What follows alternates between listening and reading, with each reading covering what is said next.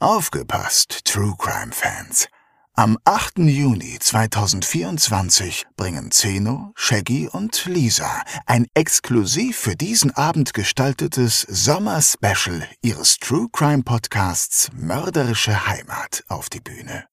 In der einzigartigen Open-Air-Atmosphäre des Museumshofes Fulda werden dabei zwei echte Kriminalfälle zum Thema Sommer, Urlaub und Reisen vorgestellt. Zwei Fälle aus fernen Ländern, in denen einige von uns vielleicht auch schon ihren Urlaub verbrachten. Denn nicht nur in Petersberg und Poppenhausen geschehen Verbrechen. Auch in Portugal, Phuket oder Polynesien. Dazu gibt es wie immer spannende Einblicke hinter die Kulissen des Erfolgspodcasts Made in Fulda. Tickets gibt es bei allen bekannten Vorverkaufsstellen und unter kreuz.com.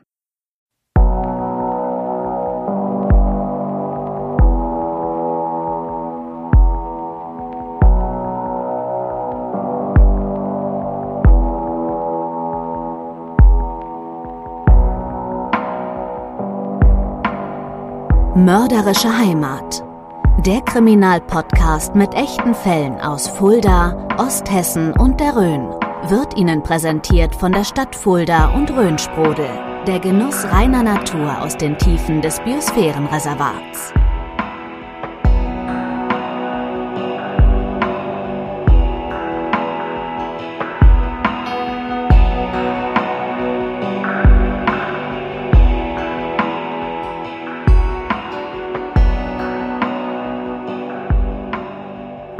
Hallo, liebe Hörerinnen und Hörer. Willkommen zu einem Mörderische Heimat Spezial. Ihr kennt das mittlerweile ja von uns, dass wir immer mal wieder im Winter und im Sommer eine Sonderfolge zum Thema Weihnachten oder Sommerurlaub herausbringen.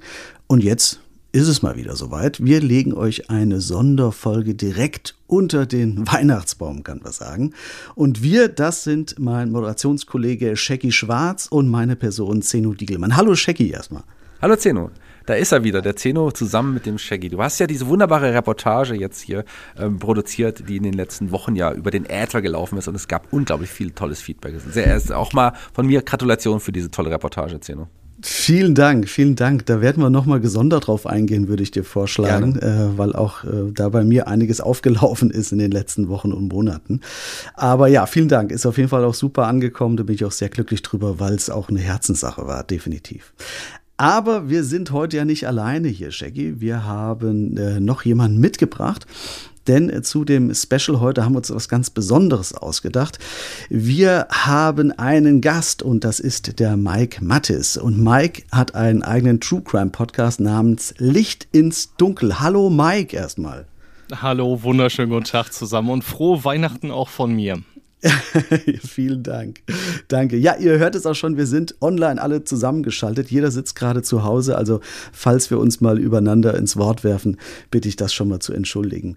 Mike, äh, stell uns doch mal den, den Podcast etwas näher vor. Licht ins Dunkel. Um was geht es denn bei deinem Format da ganz genau?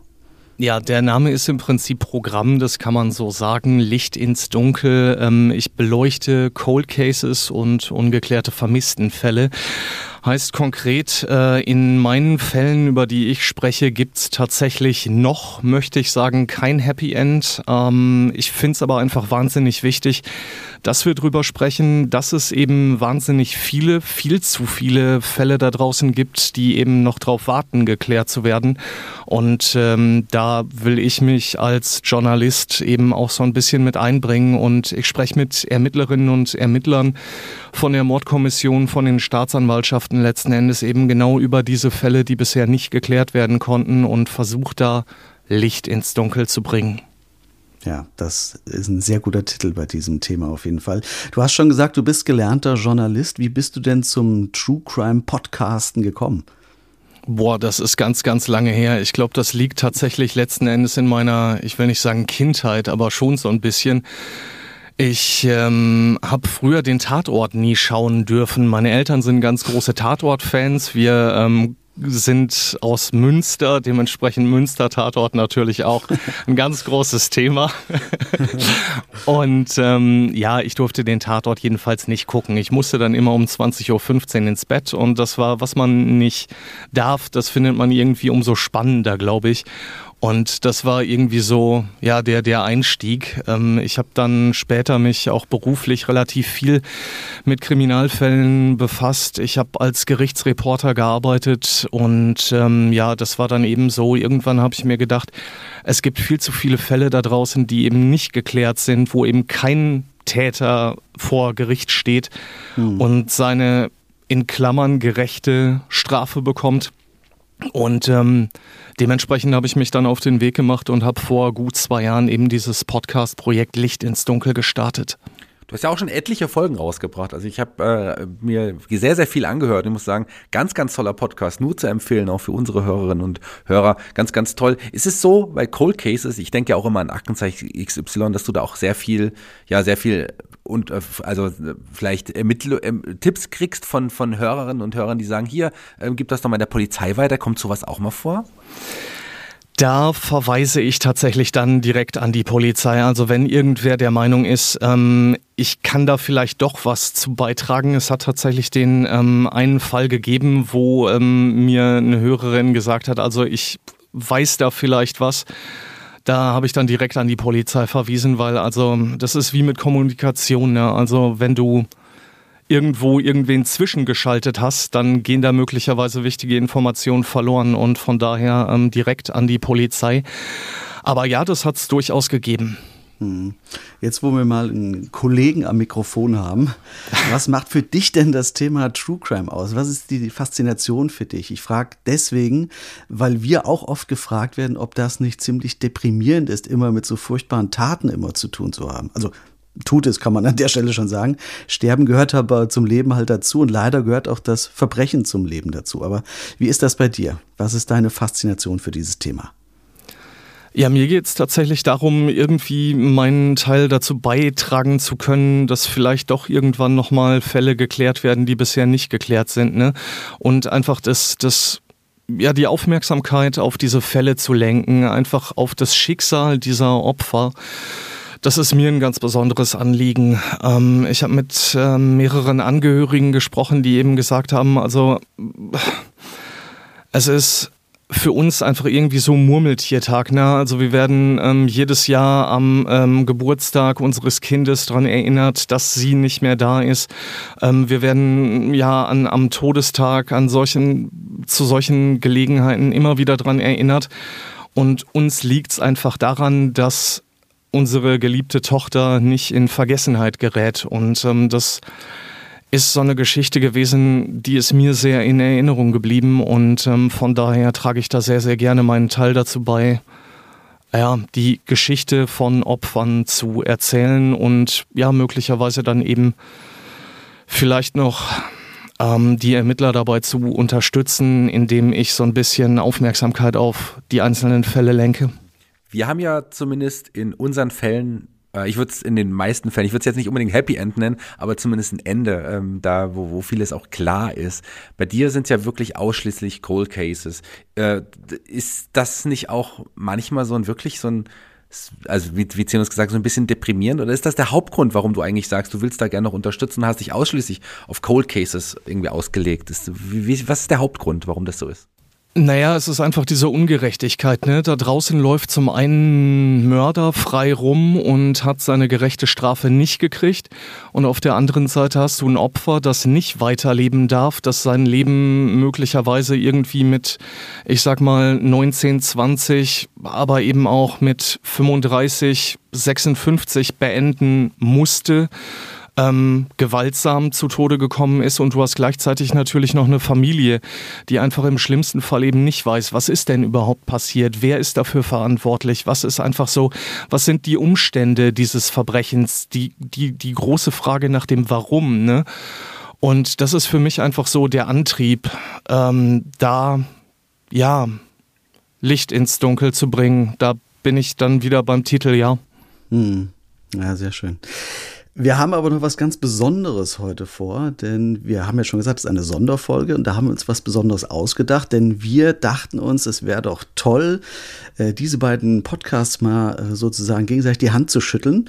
Und wir haben uns ausgedacht, dass wir jeweils von dem anderen Podcast eine Folge aussuchen und sie den Hörern unter den Christbaum legen. Das heißt, wir durften uns netterweise eine Folge von Licht ins Dunkel aussuchen, die wir jetzt unseren Hörern als Geschenk eben präsentieren können. Und damit das Wichteln eben nicht so einseitig wird, wirst du auch dann noch eine unserer Folgen aussuchen.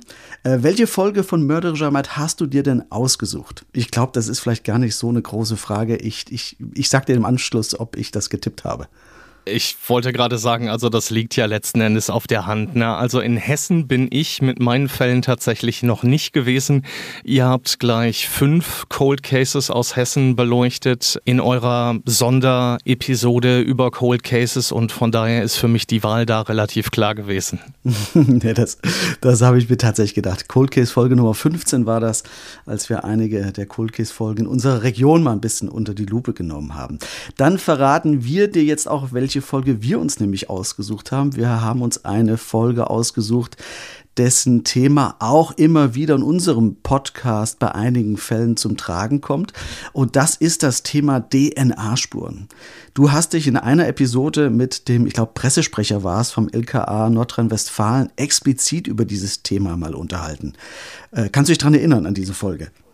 Ja, da kann ich mich sehr, sehr gut dran erinnern. Ähm, das liegt einfach daran, dass Frank Scheulen mittlerweile leider nicht mehr im Dienst, also Pressesprecher AD muss man heute sagen, ein wahnsinnig herzlicher Mensch ist, der ähm, immer ja sehr, sehr publikumsnah, sage ich jetzt einfach mal, geantwortet hat und der wahnsinnig gute Antworten gegeben hat, fachlich extrem kompetent gewesen ist.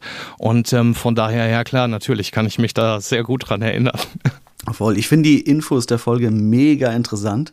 Und vieles davon wusste ich auch überhaupt noch nicht. Ich denke, da werden sich unsere Hörerinnen und Hörer sehr darüber freuen, dass wir jetzt im Anschluss noch diese Folge von Licht ins Dunkel als Präsent mit hinten dranhängen. Dann, Shaggy, ich weiß nicht, hast du noch irgendwelche Fragen? Hast du noch irgendwelche Dinge, die du gerne von Mike wissen möchtest? Oder ich habe noch mal eine kurze Frage und dann höre ich gerne noch mit unseren Hörern in die, in die Folge auch rein, denn es ist wirklich eine gut ausgesuchte Folge auch. Das hat, äh, ich finde, da haben wir eine ganze Menge auch noch mitgenommen, die wir auch bei uns sicherlich noch einbauen können. Ich höre ja immer, wenn wir quasi auch mal mit äh, Polizisten oder Polizisten AD sprechen ähm, und auch nach, nach Dingen fragen, die, da, da hört man oft, wenn es gerade Cold Cases sind, wenn es auch Fälle sind, die noch nicht geklärt sind, ist es viel schwieriger, an Informationen ranzukommen. Ist es bei dir, ist, hast du das gemerkt, dass es wirklich schwierig ist, Mike? Oder wie bekommst du denn an deine Informationen? Also ich nutze da tatsächlich komplett Primärquellen, heißt also ich spreche mit der Polizei drüber, ich spreche mit den Staatsanwaltschaften drüber und ähm, mir ist halt ganz wichtig, dass ähm, eben nicht möglicherweise irgendwo ja, Informationen da drin sind, die so einfach nicht haltbar sind. Das heißt also, alles das, was ich in der Recherche finde, klopfe ich im Ermittlerinterview dann nochmal ab, ob das so passt, ob das ähm, möglicherweise irgendwie falsch interpretiert worden ist, was man so findet. Ihr kennt das natürlich sicherlich auch, dass man eben bei der Recherche auf, ähm, ich sag mal, fragwürdige Quellen stößt, wo man sich denkt, hm, kann das denn so stimmen? Passt das möglicherweise irgendwie doch vielleicht nicht? Oder hat er jemand sich die Wahrheit vielleicht so ein kleines bisschen zurechtgerückt. Und in Cold Cases ist es tatsächlich so, dass man da teilweise relativ wenig Informationen erstmal findet, ähm, gerade in, in Fällen, die nicht so bekannt sind. Und äh, dementsprechend checke ich das alles einmal komplett durch mit den Ermittlerinnen und Ermittlern. Ja, da hast du natürlich einen riesen Vorteil als Journalist, dass du auch direkt Zugriff hast auf diese Quellen, die, die wir so tatsächlich nicht haben. Wir müssen immer ganz tief erst ins Archiv kriechen und dort schauen, ob wir da irgendwelche Zeitungsartikel oder andere äh, Dinge finden. Und wenn wir Glück haben, dann finden wir auch irgendwelche anderen Stellen, die uns dann Auskunft geben. Aber das ist tatsächlich oftmals sehr schwierig. Da hast du natürlich einen riesen Vorteil. Ne? Ja, ich glaube schon, aber das ist letzten Endes dann eben auch so eine gewisse Verpflichtung für mich. Ne? Also das ist mein Anspruch, die Informationen, die man bei mir bekommt, die sollen eben auch stimmen. Und ähm, also es hat einen Fall gegeben, ähm, da habe ich tatsächlich eine Information, ähm, die ich vom Pressesprecher bekommen habe, ähm, falsch interpretiert. Äh, die Information habe ich gekriegt und dann habe ich das in der nächsten Episode einfach richtig gestellt. Also das ist mir da tatsächlich wahnsinnig wichtig. Da äh, breche ich mir auch keinen Zacken aus der Krone. Wir sind alle Menschen, Fehler können vorkommen, aber die Informationen, die da sind, ähm, die sollen auch stimmen. So und ja, wie gesagt, also es ist einmal in mittlerweile über 55 Episoden vorgekommen. Also ich, ich glaube, meine Recherche ist da schon vernünftig, sage ich mal. ja, ja. Ich würde, Zeno, ich würde ich würd sagen, lassen wir doch unsere Hörerinnen und Hörer nicht zu lange mehr warten, oder? Wollen wir dann nicht direkt gleich reinhören? Ja, wir haben natürlich noch einen, einen kleinen Hinweis haben wir noch. Äh, aber erstmal, dann wünsche ich dir, lieber Mike, ein frohes Weihnachtsfest und einen guten Rutsch ins Jahr 2024. Und vielleicht machen wir sowas ja nochmal. Ne? Super gerne. Also an dieser Stelle erstmal auch ähm, ganz, ganz herzliches Dankeschön an euch beiden, dass ich hier sein darf, dass ich ähm, ja mich bei euch hier auch präsentieren darf. Ähm, ganz, ganz herzliches Dankeschön und auch euch, ihr Lieben, frohe Weihnachten. Sehr gerne. Und falls ihr übrigens, liebe Hörerinnen und Hörer, noch ganz kurzfristig ein Weihnachtsgeschenk sucht, dann haben wir jetzt noch was für euch. Denn ganz frisch ist die Info reingekommen, dass wir im kommenden Sommer ebenfalls ein mörderische Heimat Spezial haben werden. Und das Ganze dann sogar als einmalige Live-Show in Fulda bei Kultur findet statt. Shaggy, kannst du da noch was zu dem Termin sagen? Denn das ist jetzt eine ganz aktuelle Info, die jetzt gerade reingekommen ist. Genau, ist jetzt vor kurzem erst in den Vorverkauf gegangen. Das ist eine große Veranstaltung, äh, deutlich größere Location, als wir sonst haben. Open Air im Fulderer Museumshof wird das sein. Ähm, am 8. Juni 2024 und ich freue mich da richtig drauf. Das wird eine große Spezial-Sonderfolge Open Air. Ähm, ich glaube, unsere größte Live-Show, die wir bisher hatten, Zeno. Absolut. Karten gibt es jetzt online zu kaufen. Wir werden dort extra zwei Fälle zum Thema Sommer und Sommerurlaub anbieten. Diesmal also keine Fälle aus der Region, sondern wie gesagt zwei Fälle aus Urlaubsparadiesen, damit ihr dann maximal traumatisiert in den Urlaub fahren könnt, kann man sagen. Aber vorab hört ihr jetzt erstmal die Sonderfolge von Licht ins Dunkel von Mike und seinem Podcast zum Thema DNA-Spuren. Wir wünschen euch allen ein frohes und friedliches Weihnachtsfest. Wir sehen einige von euch ja schon bald wieder, denn unsere Live-Shows im Kreuz Anfang Januar stehen an. Bis dahin, tschüss, schöne Feiertage und einen guten Rutsch. Licht ins Dunkel. Cold Cases und ungeklärte Vermisstenfälle von hier. Einen wunderschönen guten Tag, ganz, ganz herzlich willkommen zur 22. Ausgabe von Licht ins Dunkel. Heute geht es um die DAD, die DNA-Analyse-Datei. Das hatte ich euch ja vor zwei Wochen versprochen, dass wir da auf jeden Fall nochmal ausführlicher drüber sprechen und uns darum kümmern. Und damit das Ganze vielleicht auch ein kleines bisschen anschaulicher ist, habe ich euch eben auch ein paar Fälle rausgesucht, in denen eben ein schweres Verbrechen durch einen sogenannten DNA-Treffer aufgeklärt worden ist. Außerdem sprechen wir noch ein bisschen über die Geschichte der DNA-Analyse aus kriminalistischer Sicht. Dazu gleich mehr. Erstmal lassen wir uns von LKA-Pressesprecher Frank Scheulen erklären, was diese DAD denn eigentlich überhaupt ist. Die DNA-Analysedatei ist keine Gendatei, wie häufig bezeichnet wird, sondern das ist eine Datei, in der das Ergebnis einer DNA-Analyse eingespeichert wird. Und am Ende eines Analyseprozesses gibt es bei der DNA-Analyse eine Formel. Und diese Formel sagt dem Wissenschaftler, dass an bestimmten Stellen des DNA-Strangs Merkmale sitzen, die eine feste Bezeichnung haben, die sich für uns als Laie gar nicht so erschließt. Wie das Ganze im Detail abläuft, das würde hier komplett den Rahmen sprengen. Vielleicht kriegen wir das irgendwann mal in einer gesonderten Episode zusammen. Ich finde das nämlich echt interessant, ist aber eben nicht mal so eben nebenbei zu erklären. Von daher schreibt mir gerne, ob ihr da Bock drauf habt und dann schaue ich mal, ob wir da möglicherweise irgendwie was regeln können. Für den Moment reicht's auf jeden Fall, wenn wir Folgendes wissen. Mit äh, den ersten Buchstaben und Zahlen wird immer die Position am DNA-Strang benannt und dann gibt es zwei Allelwerte. Der eine stammt vom Vater, der andere stammt von der Mutter. Und äh, mit diesen Merkmalen ergibt sich dann eben diese Formel am Ende des Prozesses. Der weltweit erste Mörder, der mit Hilfe dieser DNA-Analyse überführt und auch verurteilt wurde, war übrigens ein gewisser Colin Pitchfork. Der kam aus der britischen Grafschaft Leicestershire. Das liegt im Osten der britischen Midlands. Verwaltungssitz ist Leicester und ähm, ja liegt ungefähr knapp 45 Kilometer südlich von Nottingham, damit ihr euch in etwa vorstellen könnt, wo das ist. Im Sommer 1986 ist Colin Pitchfork 26 Jahre alt und mehrfach vorbestraft, unter anderem wegen sexueller Belästigung. Am 31. Juli vergewaltigt und tötet er die damals 15-jährige Dawn Ashworth. Ihre nackte Leiche wird zwei Tage nach ihrem Verschwinden im Gebüsch eines abgelegenen Fußwegs gefunden. Bei der Autopsie stellen die Rechtsmediziner fest, dass Dawn Ashworth brutal vergewaltigt und danach erdrosselt worden war. An ihrer Leiche stellen die Ermittler außerdem Spermaspuren sicher.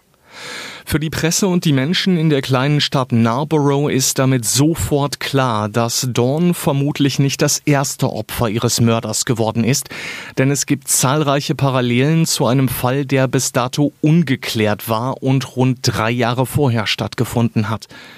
Im November 1983 war die damals ebenfalls 15-jährige Linda Mann erdrosselt worden. Genau wie Dawn Ashworth war auch Linda Mann an einem abgelegenen Fußweg gefunden worden. Die beiden Leichenfundorte liegen außerdem keine zwei Kilometer auseinander. Beide Teenager sind zur selben Schule gegangen und an beiden Leichen wird eben eine Spermaspur gefunden. Anders als Dawn Ashworth wurde Linda Mann allerdings erst ermordet, bevor sich der Killer an ihrer Leiche vergangen hatte.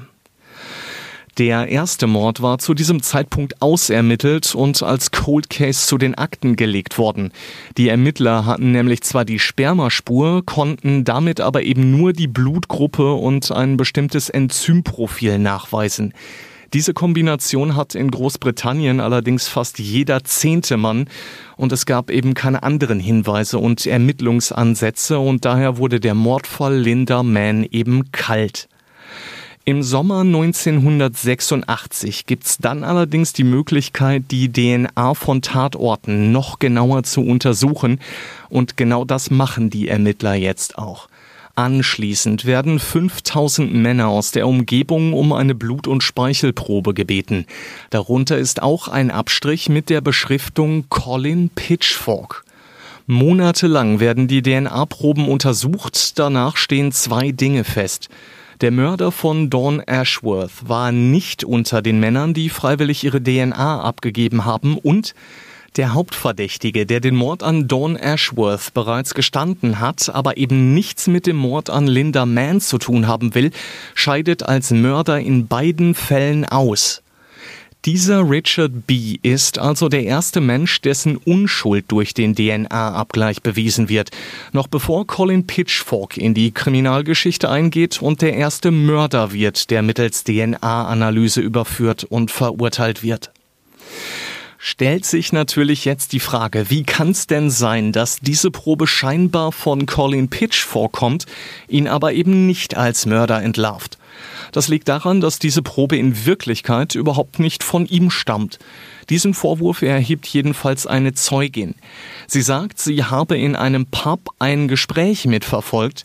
Dabei habe ein Mann damit geprahlt, dass er von einem Arbeitskollegen 200 britische Pfund gekriegt habe, dafür, dass er seine Speichelprobe unter dem Namen Colin Pitchfork abgibt. Ich weiß nicht, wie es euch geht, aber ich finde es erschreckend, dass bei der Entnahme dieser Probe ganz offensichtlich nicht gründlich überprüft worden ist, wer da eigentlich gerade vor den Ermittlern steht und seine Probe abgibt. Wie dem auch sei. Die Polizei geht dem Hinweis dieser Zeugin jedenfalls nach und arbeitet dieses Mal gründlich. Das Ergebnis ist eindeutig. Colin Pitchfork ist der Mörder der 15-jährigen Dawn Ashworth. Der 26-Jährige versucht gar nicht erst, sich rauszureden und gesteht die Tat. Außerdem gibt er auch den Mord an Linda Mann und eine weitere sexuelle Belästigung zu. Wegen dieser drei Taten wird er dann auch angeklagt und im Januar 1988 zu lebenslanger Haft verurteilt. Seine Mindestfreiheitsstrafe wird nach einer Berufung auf 28 Jahre festgelegt. Im Jahr 2021 wird Colin Pitchfork dann aus der Haft entlassen. Lange bleibt er allerdings nicht auf freiem Fuß, weil er mehrfach gegen seine Bewährungsauflagen verstoßen hatte und sich mehrfach Kindern und jungen Mädchen genähert hatte. Und damit zurück nach NRW, zurück zum LKA in Düsseldorf und zurück zu Frank Scheulen. Der sagt im Prinzip genau das. Die DNA-Analyse hat die Verbrecherjagd revolutioniert. Früher da brauchte man schon relativ großflächige Blutflächen, um überhaupt mal untersuchen zu können, äh, Rhesusfaktor, Blutgruppe oder ähnliches. Dann als die DNA-Analyse hier bei uns in der Kriminaltechnik das Laufen lernte, wie gesagt, später 80er Jahre, Mitte der 90er Jahre, da brauchte man schon auch noch relativ viel Material, um daraus eine DNA-Analyse, das Identifizierungsmuster ähm, zu entwickeln. Heute reichen winzigste Spritzer vom Blut oder andere Dinge, die wir vielleicht mit bloßem Auge gar nicht mehr sehen können. Selbst wenn es nur zwei Zellen sind, zwei Körperzellen sind, da können wir ein DNA-Identifizierungsmuster daraus generieren. Dass die DNA-Analyse mittlerweile so weit fortgeschritten ist, hat fürs LKA in Düsseldorf natürlich auch Konsequenzen. Zum einen macht es die Arbeit intensiver, weil mehr untersucht wird. Zum anderen aber, und auch das gilt in gewissen Teilen auch für die Fingerabdrücke, sind wir ja im zusammenwachsenden Europa. Da gibt es das sogenannte Schengener Abkommen. Seitdem gibt es Möglichkeiten, diese Art von Daten mit den europäischen Partnerländern auszutauschen. Und das passiert eben über die DNA-Analysedatei. Seit April 1988 gibt's die in Deutschland und da gibt's natürlich dann eben auch ganz besondere Standards. Weil zu Beginn der DNA-Analytik andere Länder in Europa weiter vorlagen als wir und auch schon mehr untersucht äh, haben, wurde eben ein internationaler Standard vereinbart und der sieht vor, dass wir an acht Stellen diese Untersuchungen machen, an acht festgelegten Stellen des DNA-Strangs um zu diesen 16 Allelwerten zu kommen. Und damit ist es dann auch recherchierbar in anderen Ländern. Also beispielsweise in den Niederlanden, in Belgien, in Frankreich. Das richtet sich dann zunächst nach Schengen, dann später nach dem sogenannten Prümer Vertrag, der das genauso ausformuliert hat. Und das sind Dinge, die das Bundeskriminalamt regelmäßig macht. Die DNA-Analysedatei wird beim Bundeskriminalamt geführt. Die Landeskriminalämter liefern die Daten dazu an. Frank Scheulen liefert uns da auch gleich mal ein paar Zahlen zu, damit wir ein ungefähres Bild haben, welche Größenordnung das Ganze hat. In der DNA-Analysedatei, die beim BKA geführt wird, da haben wir Stand erstes Quartal 2022 insgesamt knapp 1,2 Millionen Datensätze. Und wie gesagt, diese Datensätze schlüsseln sich auf in sogenannte Tatortspuren.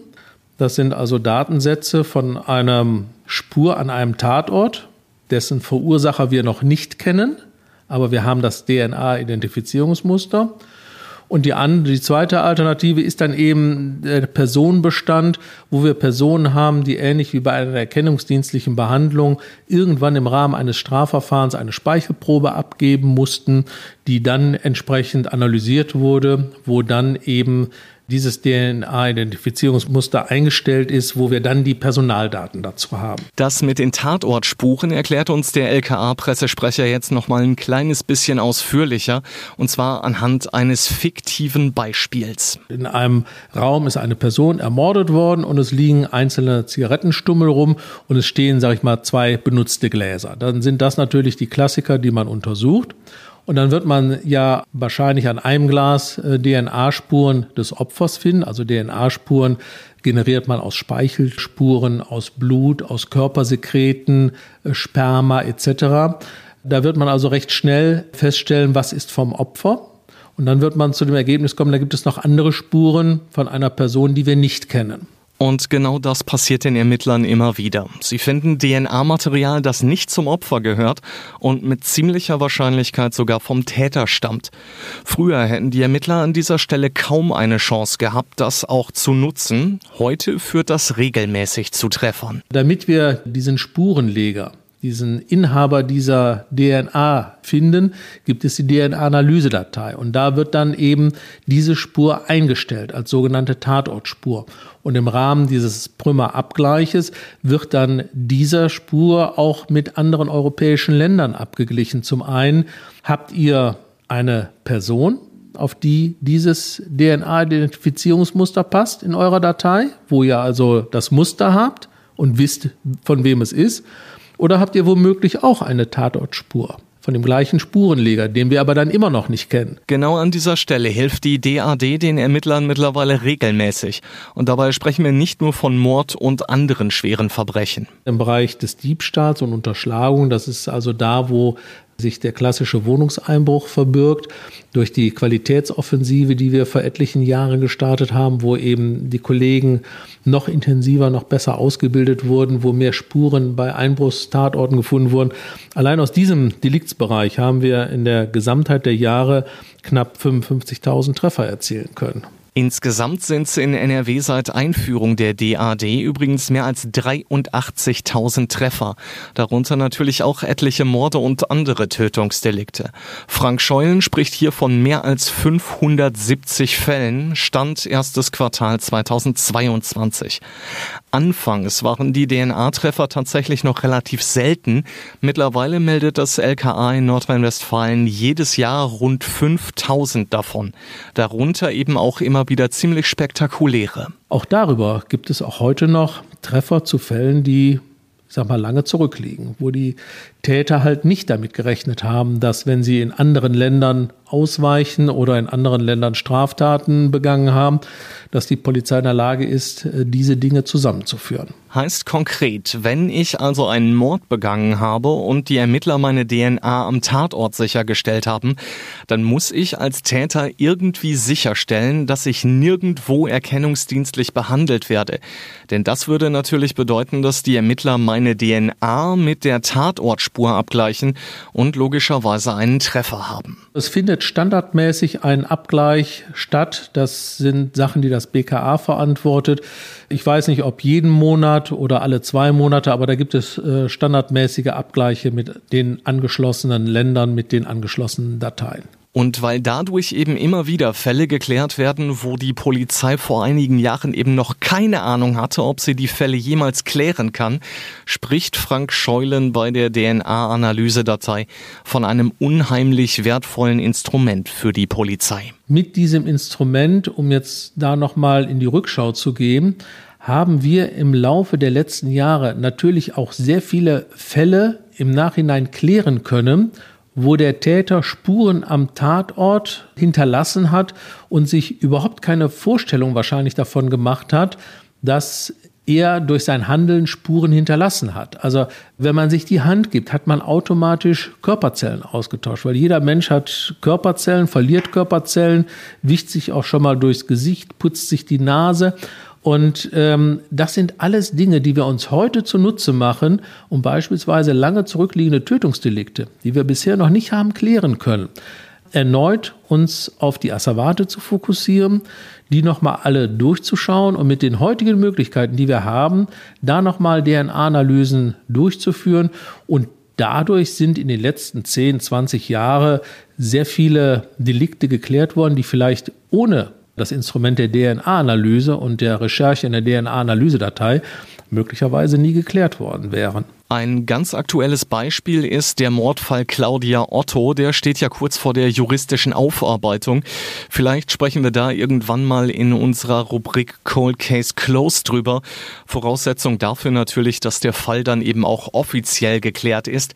Heißt also vorausgesetzt, es gibt ein rechtskräftiges Urteil.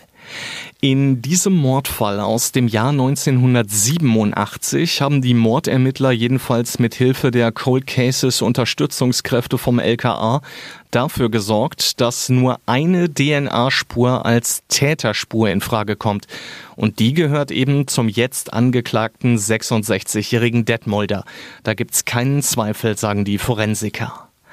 Der Angeklagte ist übrigens einschlägig vorbestraft und hat bis 2020 über 30 Jahre lang im Knast gesessen für einen Doppelmord, den er im Jahr 1989 im Sauerland begangen hatte. Am Ende des Tages gilt für ihn im Mordfall Claudia Otto aber selbstverständlich die Unschuldsvermutung. Kann natürlich aber auch komplett anders laufen. Auch das macht Frank Scheulen hier an einem Beispiel deutlich. Da sind Fälle zusammengeführt worden. Entweder hatten wir eine Person und haben einen Tatort dazu bekommen, oder wir hatten eine Tatortspur, kannten den Spurenleger nicht, der ist dann dazu gekommen. Und ähm, diese knapp 83.000 Treffer, das ist schon eine beachtliche Summe. Und letztendlich darf kein Täter, der bislang unentdeckt geblieben ist, sich weiterhin in der Sicherheit wiegen. Mir kann nichts passieren. Das Delikt liegt schon lange zurück. Man hat keine Spuren gefunden. Ich bin sicher. Nein, die Denke ist falsch. Irgendwann bekommen wir die Täter und dann wird äh, geschellt und dann stehen Kollegen mit dem Haftbefehl vor der Türe. Wir wissen nur nicht genau, wann. Das ist natürlich eine Situation, mit der zu Beginn der DNA-Analyse natürlich niemand gerechnet hätte. Ganz im Gegenteil, sagt Frank Scheulen, damals gab es nämlich große Vorbehalte. Zum einen der DNA-Analyse-Datei, Klammer auf, Stichwort gläserner Mensch, Klammer zu und natürlich auch in Bezug auf die Datei. So nach dem Motto, was machen die mit den Daten? Was macht der Staat mit den Daten?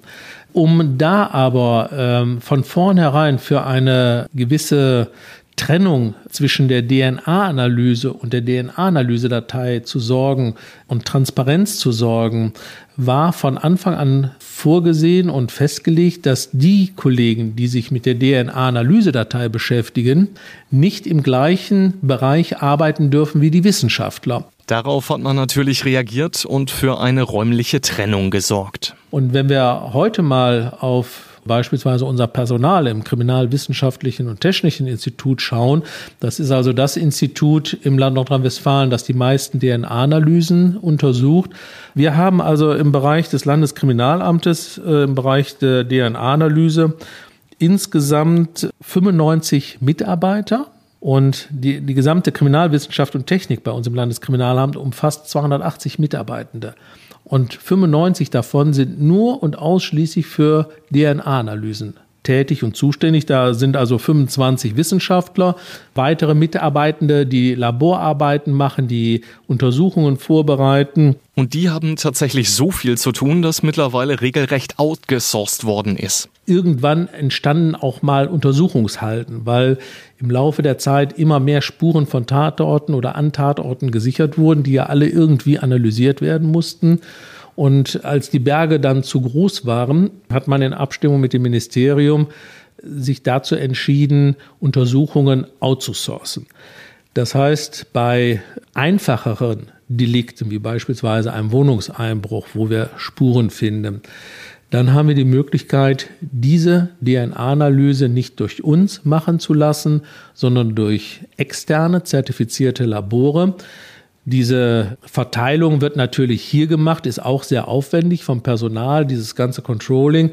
Aber da sprechen wir knapp von etwa 23 1500 Vorgänge im Jahr, die wir an Externe weitergeben. Ja, das ist natürlich eine Hausnummer und das eben auch nur in Nordrhein-Westfalen.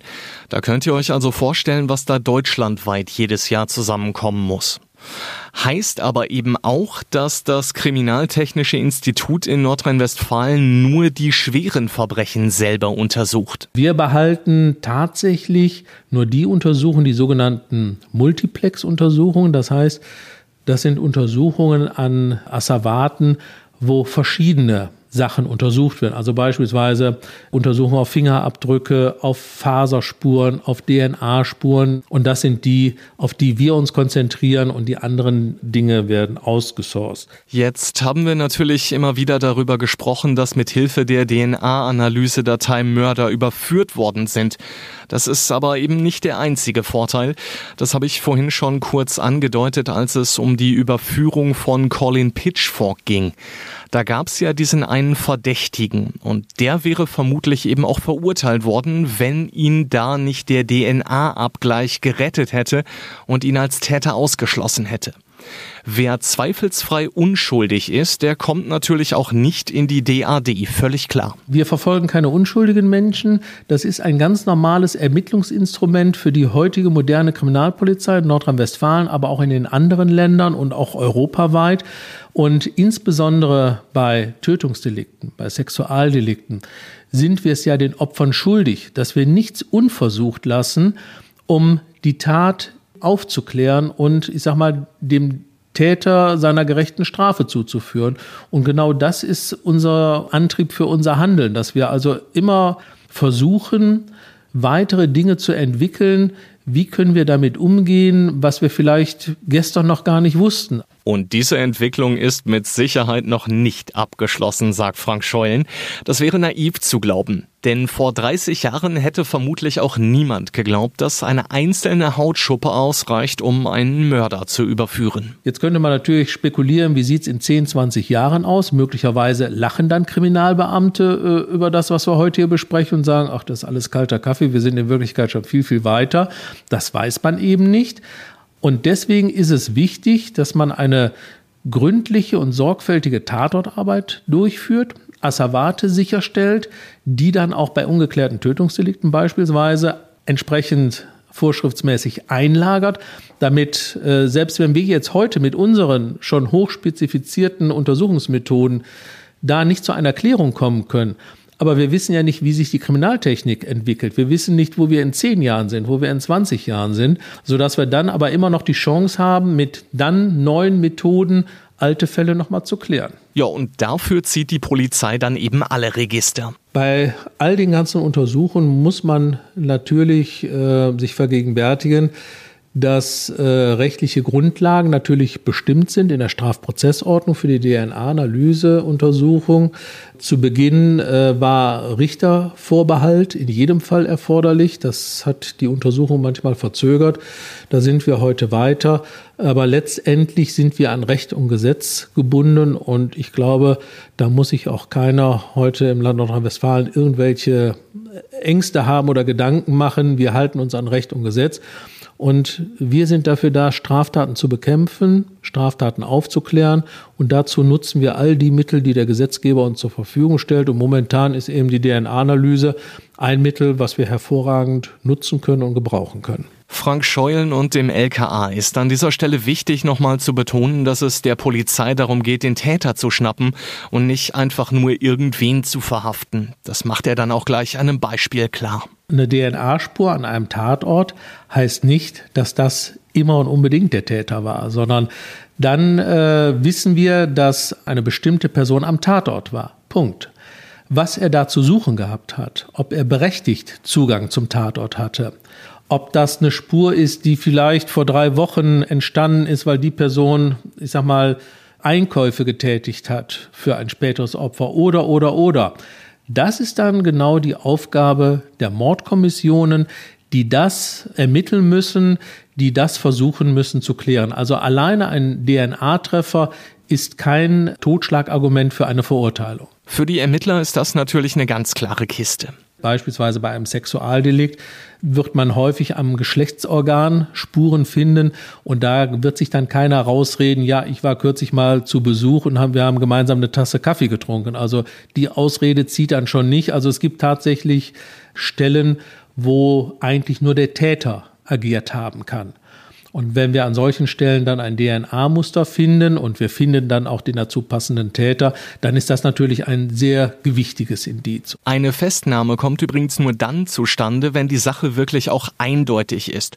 Dazu nochmal das Beispiel von vorhin, Claudia Otto aus Loma.